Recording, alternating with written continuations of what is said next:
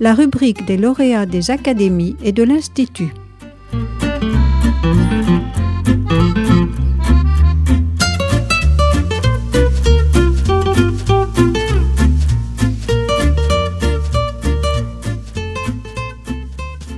Bonjour, je m'appelle Céline Guigon, je suis chercheuse à l'INSERM depuis 2011 dans l'équipe physiologique l'axe gonadotrope de l'unité biologie fonctionnelle et adaptative à l'Université de Paris. Mes recherches portent sur les rôles et les mécanismes d'action de l'œstradiol dans le cancer de l'ovaire. Elles ont été récompensées le 26 novembre 2019 par le prix Jail de l'Institut de France.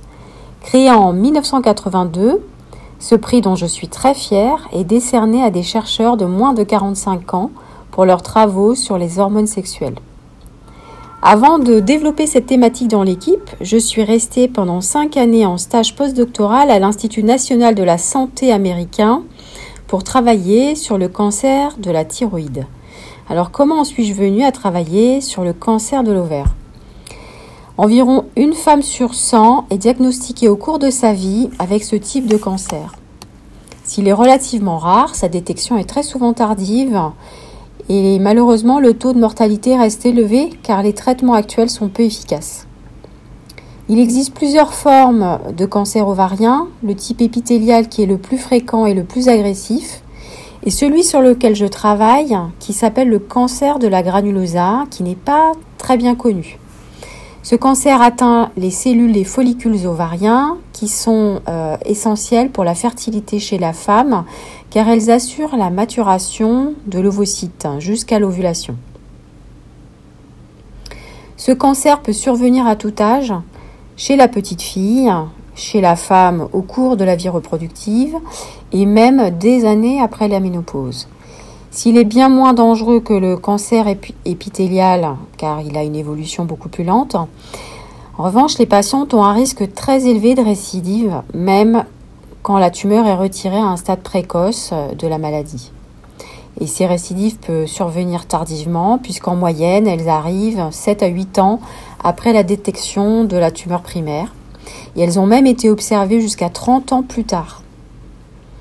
Il y a peu de recherches sur ce cancer et contrairement à d'autres cancers féminins comme le cancer du sein, il n'y a pas eu d'avancée euh, majeure non seulement dans les thérapies, mais aussi sur le plan fondamental pour élucider les mécanismes responsables de son apparition et sa progression. C'est pourquoi j'ai lancé un programme de recherche fondamentale qui vise à élargir les connaissances sur ce type de cancer. Avec mon groupe, nous sommes partis de l'observation que ces tumeurs produisent chez la majorité des femmes de fortes quantités de stradiol, qui est un stéroïde euh, avec euh, une action carcinogène avérée dans un certain nombre de tissus comme le sein, et qui par ailleurs dans l'ovaire a une action physiologique euh, bien connue sur la croissance des follicules ovariens. Nous avons cherché à déterminer si cette hormone pouvait avoir un rôle dans les cancers de la granulosa et le cas échéant par quel mécanisme. En effet, les mécanismes d'action de stradiol peuvent être complexes car euh, cette hormone peut exercer ses actions par l'intermédiaire de différents types de récepteurs qui ont leur propre spécificité d'action. Elle peut agir par l'intermédiaire de récepteurs nucléaires qui sont donc présents dans le noyau, qui s'appellent ER-alpha et ER-bêta, et ces deux récepteurs sont capables de réguler l'expression de gènes cibles en se liant à l'ADN au niveau de séquences régulatrices euh, spécifiques qu'on appelle des éléments de réponse à l'œstradiol. Ils peuvent aussi se lier indirectement à l'ADN par l'intermédiaire de facteurs de transcription. Pour rendre les choses encore plus complexes, on sait à présent que ces deux récepteurs peuvent aussi être ancrés à la membrane plasmique et réguler en quelques minutes des voies signalisation intracellulaires qui jouent un rôle essentiel dans des processus cellulaires clés comme la survie et la prolifération. Parmi ces voies, on compte par, par exemple celles régulées par les protéines MAP kinase et euh, la PI3 kinase. Et enfin, un nouveau récepteur de l'œstradiol a été découvert il y a une quinzaine d'années, baptisé le GPER pour G-Protein Coupled Estrogen Receptor. C'est un récepteur à 7 domaines transmembranaires couplés aux protéines G et il est retrouvé localisé au niveau du réticulum endoplasmique et euh, de la membrane plasmique. Grâce à nos recherches et à des collaborations avec des cliniciens, nous avons mis en lumière une action tout à fait insoupçonnée de l'ostradiol qui fait intervenir le GPER dans cette euh, pathologie. Nous avons mis en évidence l'expression de ce récepteur atypique dans près de 90% des cas de cancer de la granulosa. Par euh, des approches in vitro sur des modèles cellulaires de la maladie, nous avons euh, montré que la liaison de l'ostradiol au GPER entraînait une baisse notable de la migration des métastases des cancers de la granulosa, et cela en réprimant l'activité de deux protéines MAP qui sont ERK1 et ERK2. Ces travaux laissent ainsi envisager l'utilisation d'agonistes ciblant spécifiquement ce récepteur pour limiter les risques d'essaimage des métastases. Et euh, c'est dans cette perspective que l'équipe mène actuellement des études précliniques sur des modèles murins de la maladie, euh, chez lesquels nous évaluons l'impact d'agonistes du GPR sur la progression tumorale. Et qu'en est-il de l'action des récepteurs nucléaires de l'œstradiol, ER-alpha et ER-bêta, dans ce type de cancer? Mon groupe a récemment mis en évidence leur expression dans la majorité des cancers de la granulosa au stade primaire et dans près de la moitié des formes récidivantes en accord avec les travaux d'autres laboratoires.